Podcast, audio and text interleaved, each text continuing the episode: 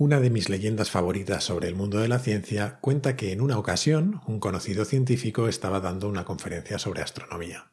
Hay quien dice que era Bertrand Russell. Contaba cómo la Tierra giraba alrededor del Sol y cómo éste a su vez giraba alrededor del centro del conjunto de estrellas que forman nuestra galaxia. Al parecer sus argumentos no convencieron del todo a una señora que había entre el público, que al terminar la charla se levantó y desde el fondo de la sala le dijo todo esto que nos ha contado es una tontería. El mundo es una superficie plana apoyada en el caparazón de una tortuga gigante. El científico, seguramente flipando y decidido a acabar con su argumento, le respondió Entonces, ¿sobre qué se apoya su tortuga? Es usted un joven muy inteligente, sí señor, muy inteligente, pero es muy sencillo. Hay infinitas tortugas, una encima de la otra, hasta el fondo.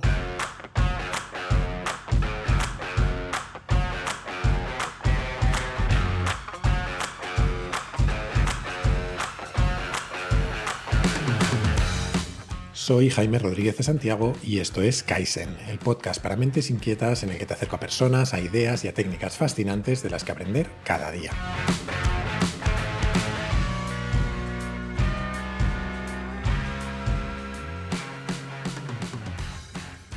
Pues nada, toca empezar esta tercera temporada con un tema algo diferente a los más habituales en el podcast, si es que eso existe, porque me parece que cada día tengo la cabeza más dispersa. Pero bueno, lo cierto es que el último capítulo de la segunda temporada de Kaizen fue todo un ejercicio de escapismo. Bastante poco disimulado, también te digo. Si lo escuchaste, recordarás que te decía que Cristina, una oyente del podcast, había sugerido un tema, los viajes en el tiempo y los bucles temporales. Casi nada. Te contaba entonces que la preparación se me había ido un poquito de las manos y me había quedado sin temporada y sin energías, no te voy a engañar, y que no iba a tener tiempo de terminarlo, iba a tener que hacerlo en la siguiente. Así que me he tirado buena parte del verano desempolvando mis pobres conocimientos de física y leyendo y releyendo cuanto he encontrado sobre el tema para intentar abordarlo. Y te confieso que ha sido, sin lugar a dudas, el capítulo más difícil de preparar de todos los que he tratado hasta ahora en el podcast. Lo más lógico habría sido seguramente rendirme e invitar a un experto a que nos lo contara. Lo segundo, desde luego, no lo descarto para más adelante, pero lo primero se me ha dado siempre un poco regular, cabezota que es uno. Lamentablemente, eso sí, no soy físico teórico ni un experto en matemáticas. Soy un ingeniero que a estas alturas tendría serias dificultades para hacer una integral, o incluso una derivada probablemente. Y este tema me ha dado bastantes agujetas neuronales. Lo que está claro, eso sí, es que vamos a empezar la temporada reventando el nivel de friquismo. Y a lo largo de este y de al menos otro capítulo más sobre el tema voy a intentar contarte lo que yo he sido capaz de entender. Ojalá no meta mucho la pata y ojalá sepa explicarme. Y si no, siempre puedes rebobinar, que ya te adelanto que es uno de los pocos métodos para viajar en el tiempo que realmente funcionan. Bueno, vamos al lío.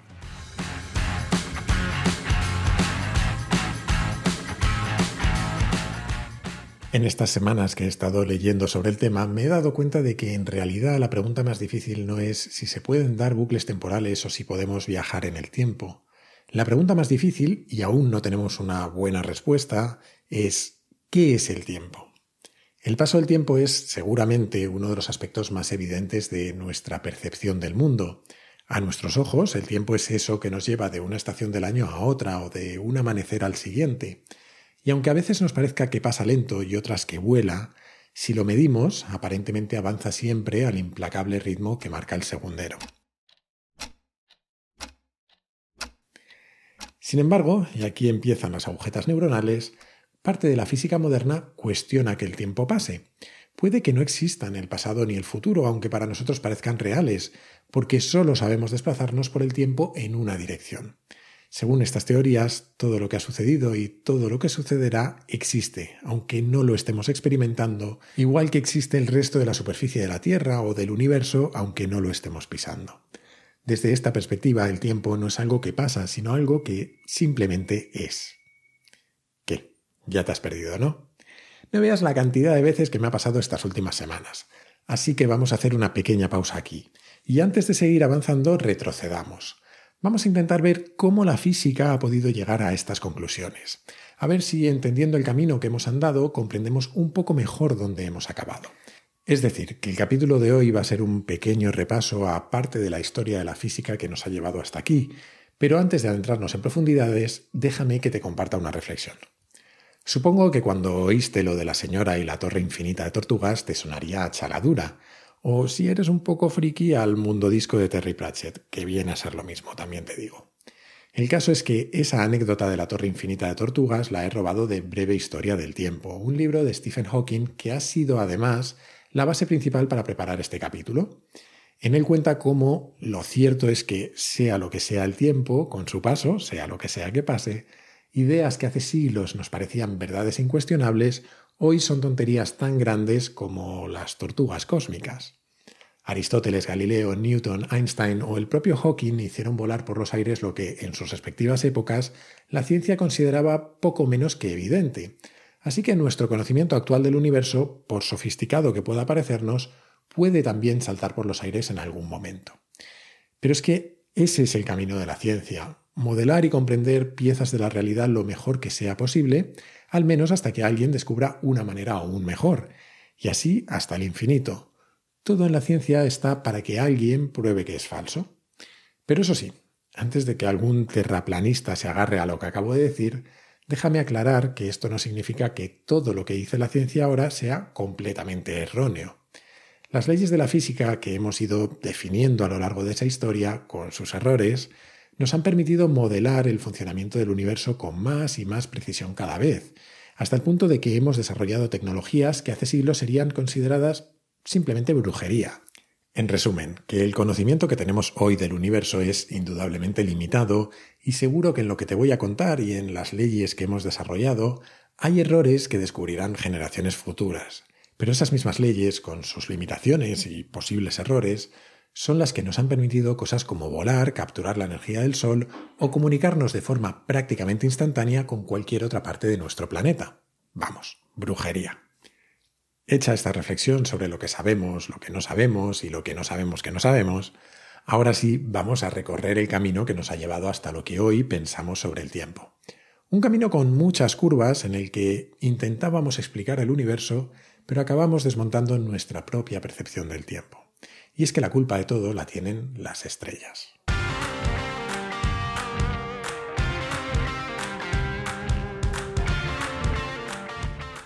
Cuando nos bajamos del árbol y comenzamos a caminar erguidos, empezamos a preguntarnos cosas sobre la realidad que vivíamos. Aunque rara vez sobre el tiempo, porque nos es tan natural, tan obvio, que durante milenios casi todas las culturas lo dieron por sentado. Para la inmensa mayoría de la humanidad, el tiempo era un flujo constante, un río en el que estábamos sumergidos. El tiempo no tanto, pero lo que veíamos con nuestros ojos sí nos despertaba muchas preguntas. Nuestra experiencia del mundo era que si caminábamos en una dirección encontrábamos nuevas tierras. Cuando alcanzábamos lo más lejano que veíamos en el horizonte, descubríamos un nuevo horizonte igual de lejano. Así que empezaron las dudas.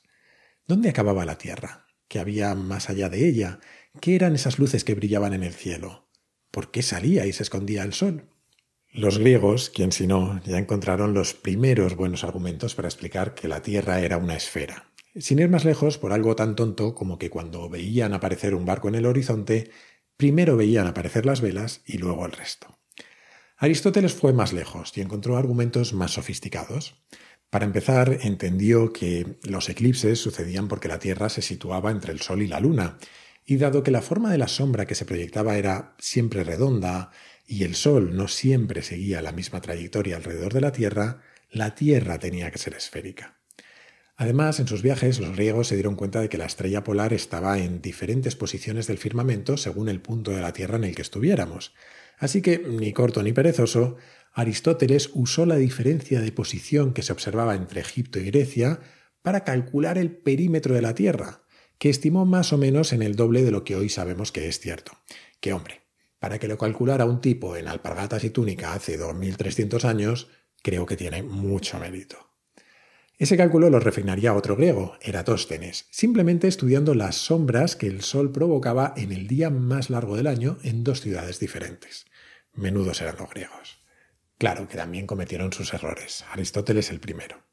Él creía que la Tierra estaba quieta en el centro del universo y que todo lo demás giraba a su alrededor, con órbitas circulares, porque el círculo era la perfección geométrica. Ptolomeo cogió su testigo y amplió su modelo ligeramente. Según él, el universo era una especie de cebolla. Estaba formado por nueve esferas, desde la más externa, que era la de las estrellas, hasta la más cercana, la de la Luna. Y en el centro de todo estaba, como no, la Tierra. Este modelo además le vino muy bien a la Iglesia Católica, que lo adoptó durante siglos, porque que la Tierra y por lo tanto el hombre estuvieran en el centro de todo encajaba perfectamente con las Escrituras. Al fin y al cabo, Dios había creado al hombre a su imagen y semejanza y por lo tanto tenía que estar en el centro de todo. Y además, como no se decía que había más allá de la esfera de las estrellas, ese era un hueco muy cuco en el que poner el cielo y el infierno. Pasarían muchos, muchos años hasta que esta visión geocéntrica del universo empezó a cambiar. Primero fue Copérnico, que en 1514 comenzó a difundir su teoría de que, en realidad, todo giraba en órbitas circulares alrededor del Sol, incluida la Tierra. Al principio lo hizo de forma anónima, eso sí, por miedo a ser considerado un hereje. Casi un siglo después, en 1609, Galileo Galilei y Kepler le dieron la puntilla al geocentrismo. Galileo usó un telescopio que acababa de inventar para observar el cielo y vio que Júpiter tenía varias lunas girando a su alrededor, es decir, que no todo tenía que girar alrededor de la Tierra. Por otro lado, Kepler modificó la teoría de Copérnico y dijo que las órbitas con las que los planetas giraban en torno al Sol no eran circulares, sino elípticas. Con ese cambio de pronto todo encajó. Su modelo predecía a la perfección las trayectorias que los planetas dibujaban en el cielo. Claro, que habían descubierto lo que pasaba, pero nadie podía explicar por qué. Hasta que llegó Newton. Bajo mi humilde punto de vista, que en realidad no le importa a nadie, Newton es seguramente la mente más fascinante que ha pisado la Tierra. Si lo piensas, es una locura que en el siglo XVII de pronto un tipo fuera capaz de inventar ramas enteras de las matemáticas y con ellas desarrollara leyes físicas capaces de describir cómo se mueven todos los cuerpos del universo. A mí es algo que me vuela la cabeza. Porque este no iba en alpargatas y túnica, pero casi casi. En el fondo su mundo era mucho más parecido al de Aristóteles que al nuestro. El amigo Isaac empezó publicando en 1687 la que seguramente sea la obra física más importante de todos los tiempos, su Principia Matemática. En ella incluyó las tres leyes fundamentales que rigen cómo se mueven los cuerpos en el tiempo y en el espacio. Y además desarrolló una ley de gravitación universal que explicaba, como seguro que has oído alguna vez, que cada cuerpo del universo es atraído por cualquier otro con una fuerza mayor cuanta más masa tengan ambos y más cerca estén. Según Newton es precisamente por esto por lo que hay una fuerza que tira de nosotros hacia el suelo y que hace que se nos caigan las cosas. Claro que con todo esto, Newton abrió una pequeña caja de Pandora. Bueno, muchas en realidad. Y él mismo se dio cuenta de que, por ejemplo, si todos los cuerpos se atraen, las estrellas en torno a la que giraban los planetas también lo harían entre sí. E inevitablemente en algún momento tendrían que acabar chocando y aglutinándose las unas con las otras. Y así hasta que lo hiciera todo el universo, hasta que todo colapsara. Quizás esto le pareció una perspectiva demasiado complicada porque se sacó una explicación de la manga. Lo resolvió diciendo que eso sucedería si el universo fuera finito, pero que si el universo fuera infinito, habría infinitas estrellas en todas direcciones y por tanto con ellas infinitas fuerzas tirando de cada estrella en todas las direcciones. Es decir, que estarían todas quietas. Ole. Dejando de lado esta explicación, para mí Newton es un poco la frontera entre la física que somos capaces de imaginar, visualizar o experimentar intuitivamente en nuestro día a día y la física más moderna, que al menos para mí es más difícil de entender porque se adentra precisamente en este tipo de discusiones mucho más teóricas, al menos para los que no tenemos un colisionador de hadrones en casa. En cualquier caso, quizás porque era una perspectiva demasiado aterradora, la verdad es que antes del siglo XX a nadie se le ocurría discutir si el universo se expandía o se contraía. Era comúnmente aceptado que o bien había existido siempre en un estado inmóvil o bien había sido creado en algún momento pero en el estado actual. Lo cierto es que antes y mucho después de Newton se dieron muchísimas explicaciones al origen del universo. Las tradiciones judías, cristianas o musulmanas lo atribuían a la creación divina, claro.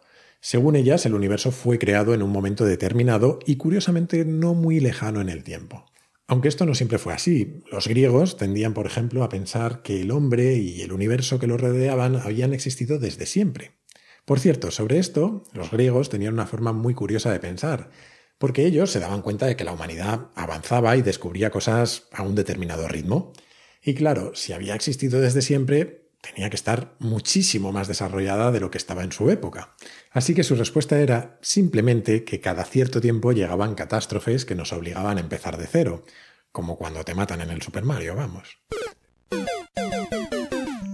Pero bueno, volviendo a la pregunta sobre el origen del universo, tan difícil era responderla con el conocimiento que teníamos que en el siglo XVIII Kant definió a las cuestiones sobre el origen del universo y de si era finito o infinito como antinomías de la razón pura. Es decir, como cuestiones para las que había argumentos tan válidos para una hipótesis como para la contraria. Y es que había argumentos tan perfectos para hablar de un mundo que había existido desde siempre como para hacerlo de uno que tenía un principio determinado. Total, que estaba la humanidad metida en debates propios del gran Lebowski cuando en 1929 un tipo con nombre de telescopio hizo una observación que cambiaría otra vez todo. Y es que Edwin Hubble se dio cuenta de que miremos donde miremos, las galaxias distantes se están alejando de nosotros. Es decir, que el universo se expande.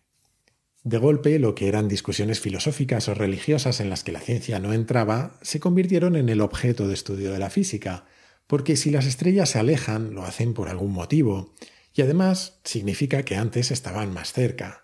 Y si vamos rebobinando hacia atrás mentalmente, esto significa que en algún momento, hace 10 o 20 mil millones de años o los que fueran, todos los cuerpos del universo estaban en un mismo punto.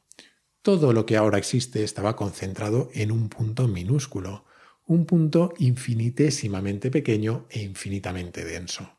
En ese punto todo lo que sabíamos de la física dejaba de tener sentido. Y es que precisamente ahí, en ese punto, hay algo clave para entender cómo piensa la física moderna sobre el tiempo, porque la física se basa en la causalidad. Todo lo que sucede sucede por una causa. Sin embargo, nada de lo que hubiera sucedido hasta ese momento podría tener ningún impacto en nada de lo que sucedería después. Cualquier cosa que sucediera antes podía ser simplemente ignorada. Ese punto de concentración absoluta de materia y energía supone un reseteo de las leyes de la física, y a ese reseteo, como seguro que ya sabes, se le llamó Big Bang. Para lo que nos ocupa hoy, que es el tiempo, el Big Bang tiene una implicación fundamental, porque podría decirse que el tiempo comienza en el Big Bang. Los tiempos anteriores simplemente no estarían definidos. No nos vamos a meter hoy con lo que esto significa sobre la existencia o no de Dios, porque nos podemos volver locos y además nos da un poco igual para los viajes en el tiempo. Pero esta teoría supuso un cambio radical en nuestra forma de pensar sobre el universo. Por primera vez no era algo que se hubiera creado en el estado actual, ni algo que hubiera existido desde siempre. De pronto el universo tenía un principio, desde el que había evolucionado hasta nuestros días, y continuaría evolucionando después de nosotros.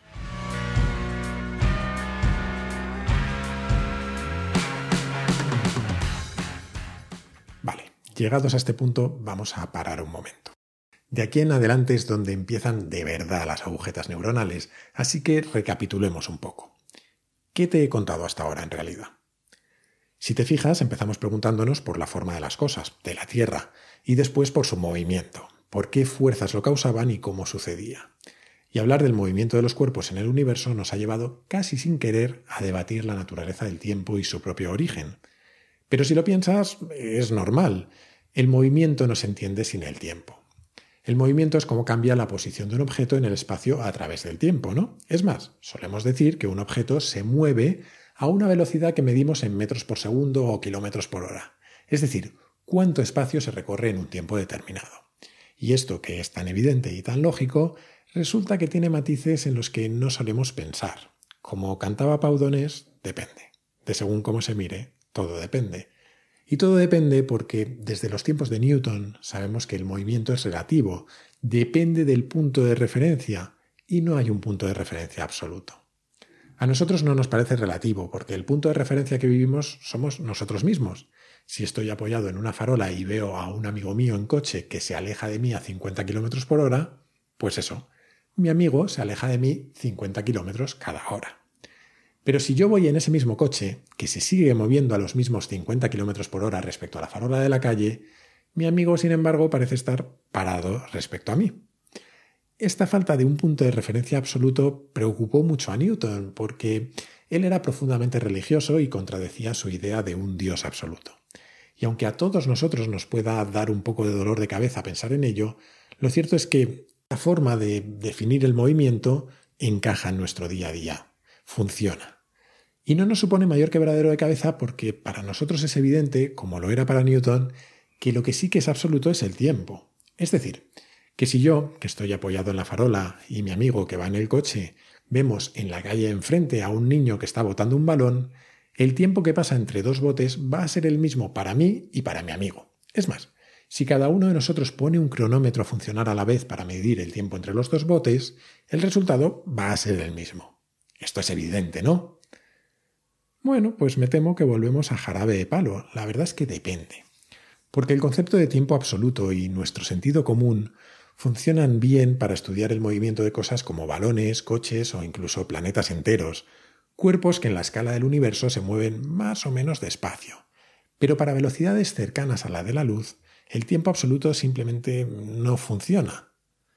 Pero dirás, ¿qué pinta aquí la luz así de repente? ¿Qué tiene de especial?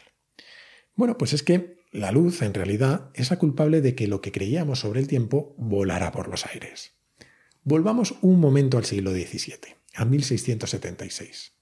Y es que, 11 años antes de que Newton publicara el Principia Matemática, un astrónomo danés llamado Ole Christensen Romer descubrió que la luz no es instantánea, como nos puede parecer al encender una bombilla, sino que viaja a una velocidad finita. Lo hizo observando los eclipses de las lunas de Júpiter, y es que se dio cuenta de que, aunque las lunas orbitaban a una velocidad constante, sus eclipses parecían suceder en intervalos irregulares. Pasaba más tiempo entre dos eclipses cuanto más lejos estaba la Tierra de Júpiter. Y dedujo que no es que las lunas giraran más lentas, sino que lo que pasaba es que la luz tardaba más en llegar a nosotros cuanto más lejos estábamos. Te decía antes que la ciencia va troceando la realidad y resolviendo cada trocito y luego intenta que las piezas encajen. Y eso es lo que pasó después de Romer porque en 1865 un británico consiguió que encajaran algunas de esas piezas. El tipo se llamaba James Clerk Maxwell y lo que hizo fue dar una explicación conjunta a las fuerzas de la electricidad y del magnetismo. Las ecuaciones de Maxwell cambiaron la historia y son las culpables de mucho de nuestro mundo moderno, ya que son la base de la radio, los teléfonos móviles o los microondas, entre otro montón de cosas aunque también son las culpables de más de uno de mis suspensos en la carrera, no te voy a engañar. En cualquier caso, para lo que nos importa hoy, Maxwell hizo una aportación definitiva. Explicó que igual que cuando tiramos una piedra a un estanque se generan unas ondas que se desplazan en todas las direcciones a velocidad constante, las ondas electromagnéticas viajaban a una velocidad fija determinada, siempre a la misma. Y eso, ese detalle, hizo que en este Tetris continuo que es la ciencia, las piezas volvieran a no encajar. Porque te decía antes que gracias a Newton sabemos que la velocidad de algo dependía del punto de referencia, pero a la vez Maxwell decía que las ondas se movían siempre a la misma velocidad independientemente de cómo se moviera o dónde estuviera el observador. Es decir, que uno de los dos, Newton o Maxwell, estaba equivocado, al menos en lo que se refiere a la luz. Algunas décadas más tarde, varios experimentos comprobaron que Maxwell tenía razón. Midiendo la velocidad de la luz cuando se desplazaba en la misma dirección que la Tierra y cuando lo hacía de manera perpendicular a su movimiento, Michelson y Morley descubrieron que siempre se movía a la misma velocidad. Así dicho, quizás no se entiende muy bien. Eh, volvamos un momento a mi amigo y a su coche. Esto va a sonar un poco a problema de mates del colegio, pero es sencillo, mira. Como te decía antes, si lo observo desde la acera apoyado en una farola, veo a mi amigo alejarse de mí a 50 km por hora, pero, ¿a qué velocidad lo vería moverse si yo fuese también en otro coche a 50 km por hora respecto a la farola, pero en dirección contraria a él? Pues vería que, respecto a mí, él se acerca a 100 km por hora. Tiene lógica, ¿no? Sin embargo, si mi amigo en lugar de en coche fuera subido en un rayo de luz, daría igual desde donde lo observara yo, si parado en la calle o subido a un coche que va hacia él, se movería siempre a la misma velocidad respecto a mí, 300.000 km por segundo. Y eso es lo que probaron todos estos experimentos. Y aquí nuestro sentido común, o al menos el mío, empieza a sufrir. ¿Cómo es posible? Bueno, pues la respuesta la dio un simple empleado de una oficina de patentes de Suiza. En 1905, un tal Albert Einstein explicó que esto era posible si admitíamos un pequeño cambio en nuestra forma de pensar, un detallito de nada. Teníamos que abandonar la idea de que el tiempo es absoluto. Y es que la única forma de explicar que mi amigo, subido a un rayo de luz, se desplace a la misma velocidad respecto a mí, que voy en coche hacia él, que respecto a la farola que está parada o respecto a cualquier otro que se esté moviendo en la calle, es que tarde tiempos diferentes en moverse entre dos puntos. Dicho de otra manera, que el tiempo, cuanto más rápido nos desplazamos, más lento avanza. Y aquí es cuando mi cabeza empieza directamente a implosionar. Esto, de hecho, dio origen a uno de los experimentos mentales más famosos de la historia, Imagina que tenemos dos gemelos y uno de ellos es astronauta. Al astronauta lo mandamos a viajar lejos de la Tierra a una velocidad cercana a la de la luz.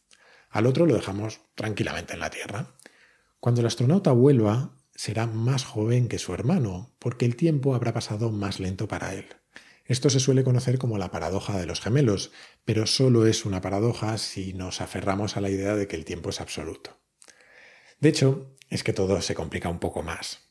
Todo esto significa que el tiempo y el espacio no son independientes, como creímos durante milenios, sino que forman un todo, lo que los físicos llaman el espacio-tiempo. Con el concepto de espacio-tiempo, de golpe, el mundo deja de tener tres dimensiones y pasa a ser, a ver si soy capaz de decirlo, cuadridimensional. Nuestro cerebro está acostumbrado a imaginar y ver cosas en tres dimensiones, pero no tenemos una forma de visualizar cuatro dimensiones a la vez. Eso sí, podamos visualizarlo o no, sí podemos entenderlo como que un suceso es algo que ocurre en un punto particular del espacio y en un instante específico del tiempo. Igual que podemos dar dos coordenadas para ubicar un lugar en un mapa, podríamos dar cuatro coordenadas para ubicar un suceso en el espacio-tiempo. Ahora, que esas coordenadas, incluida la del tiempo, dependerán del sistema de referencia, por ejemplo, de la velocidad a la que se mueva este. Y ojo, que la cosa mejora aún más. Porque lo que te he contado hasta ahora, de forma muy simplificada, fue la teoría de la relatividad especial de Einstein, y servía para explicar básicamente dos cosas. La primera, por qué la luz podía tener una velocidad constante para todos los observadores, y la segunda, lo que sucedía para cuerpos que se mueven a velocidades cercanas a la luz, que lo que sucedía era básicamente la ecuación esa de Einstein que todos hemos visto, que hasta nos han explicado, pero que es de esas cosas que también nos cuesta imaginar. Es eso de E igual a mc al cuadrado. Hoy no vamos a entrar en más detalles sobre ella porque el capítulo ya es muy largo y porque mis conocimientos son muy limitados, pero tiene una consecuencia fundamental, que nada se puede mover más rápido que la luz. Eso sí, la teoría de la relatividad especial se chocó con un muro, con el de Newton, otra vez. Y es que la teoría de la relatividad especial es eso, especial. Solo se aplica si descartamos el efecto de la gravedad y en marcos de referencia que no están en aceleración. Es decir, la teoría de la relatividad especial era inconsistente con la teoría de la gravitación de Newton. De nuevo, se nos estropeó el Tetris. Las piezas no encajaban. Pero Einstein, que era un tío muy resolutivo, hizo un Juan Palomo. Él mismo, diez años después, resolvió el problema.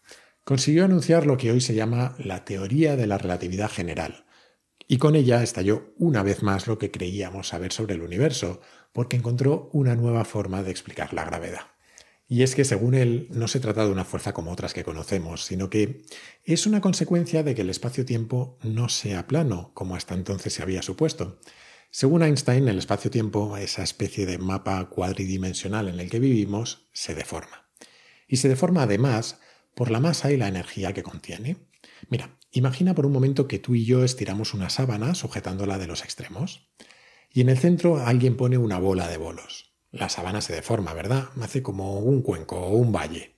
Pues bien, la Tierra no se mueve en una órbita curva por una fuerza llamada gravedad, sino que simplemente se desplaza por el espacio-tiempo de una forma parecida a como lo haría una canica en esa sabana.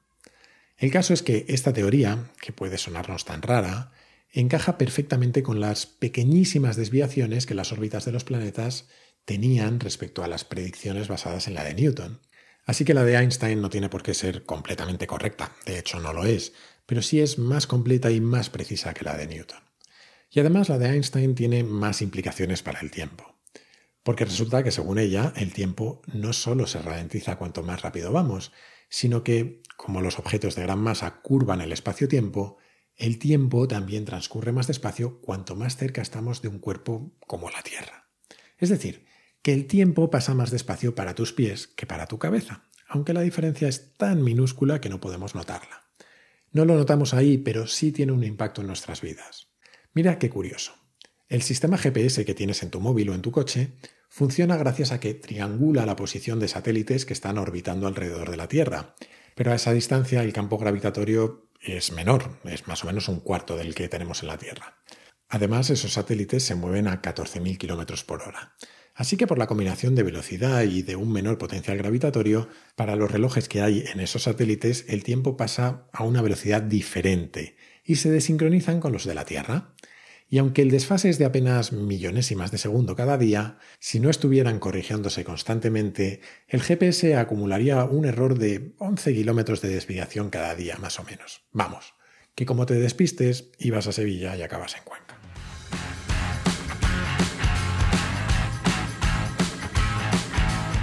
Igual que Newton dinamitó la idea de una posición absoluta en el espacio, Einstein desterró para siempre la idea de un tiempo absoluto.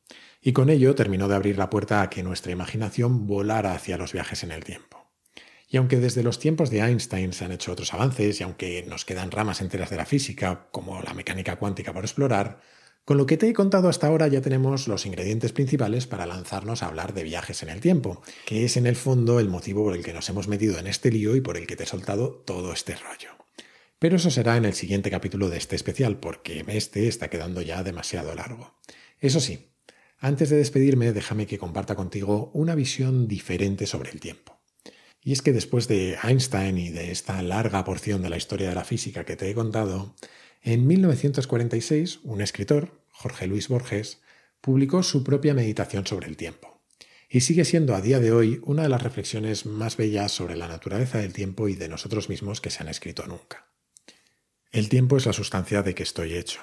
El tiempo es un río que me arrebata, pero yo soy el río. Es un tigre que me destroza, pero yo soy el tigre. Es un fuego que me consume, pero yo soy el fuego. El mundo, desgraciadamente, es real, yo, desgraciadamente, soy Borges.